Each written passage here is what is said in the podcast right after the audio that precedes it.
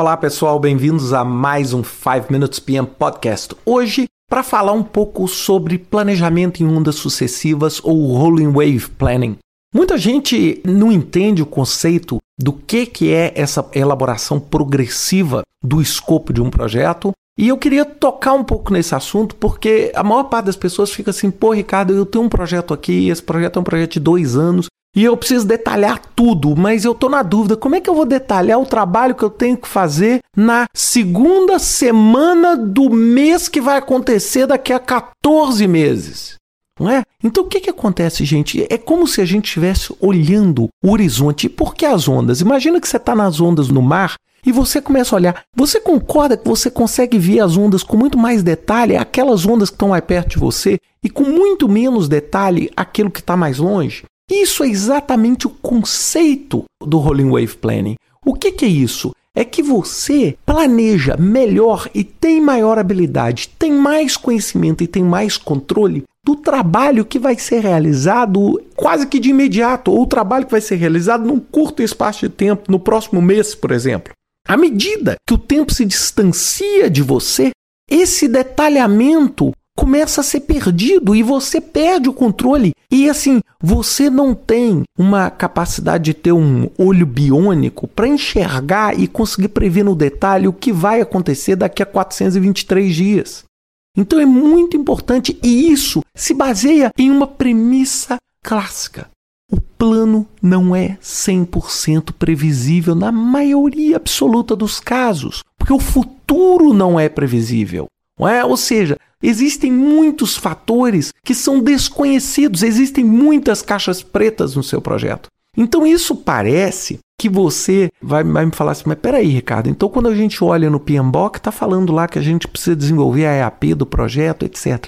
E aí eu queria voltar no conceito que está sendo abordado tanto em Scrum e que é abordado também em Prince 2, que é o conceito do estágio. Então o que, que acontece? Aquilo que você vai fazer, por exemplo, nos próximos três meses, sem dúvida nenhuma você pode ter uma densidade maior.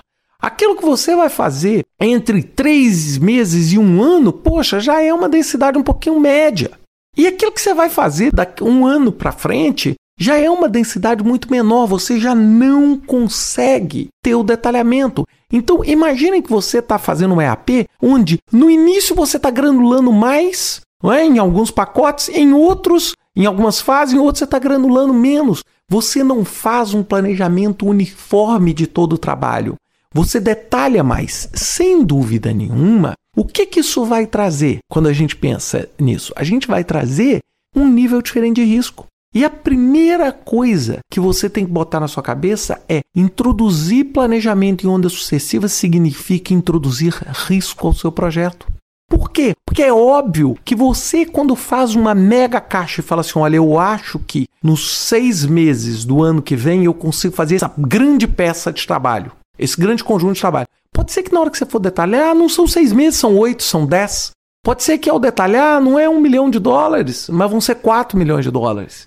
Então lembre-se que toda vez que você vai introduzir o processo de planejamento em ondas sucessivas, você começa a introduzir o elemento de risco. E isso, gente, você tem que aceitar na maioria das vezes. E é claro, você tem que entender que à medida que você vai decompondo o trabalho, novos riscos podem ir aparecendo.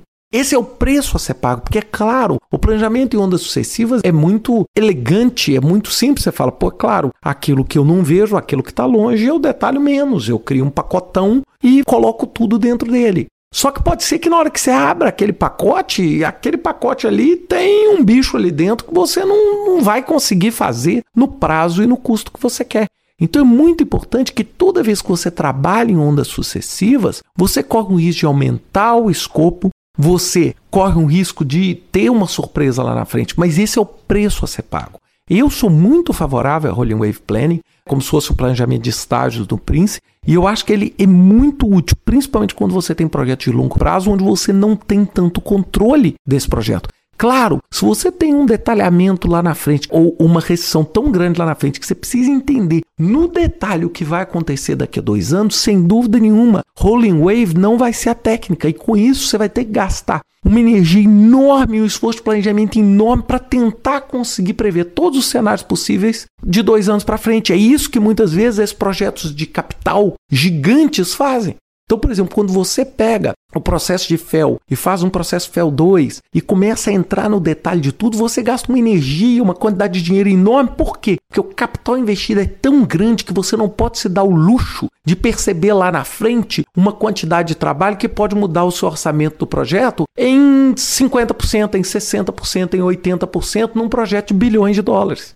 Então você precisa detalhar, mesmo que isso represente para você um custo adicional muito grande, mas de repente o custo-benefício vale a pena. Então acho que esse é o pensamento, é entender que ondas sucessivas é você separa o seu projeto em estágios, os estágios que estão mais perto de você você detalha mais, os estágios que estão mais longe você detalha menos e se arrisca mais. É? Esse é o princípio e a essência do planejamento em ondas sucessivas. Espero que vocês tenham gostado desse podcast. Um abraço, até semana que vem com mais um 5 Minutes PM Podcast.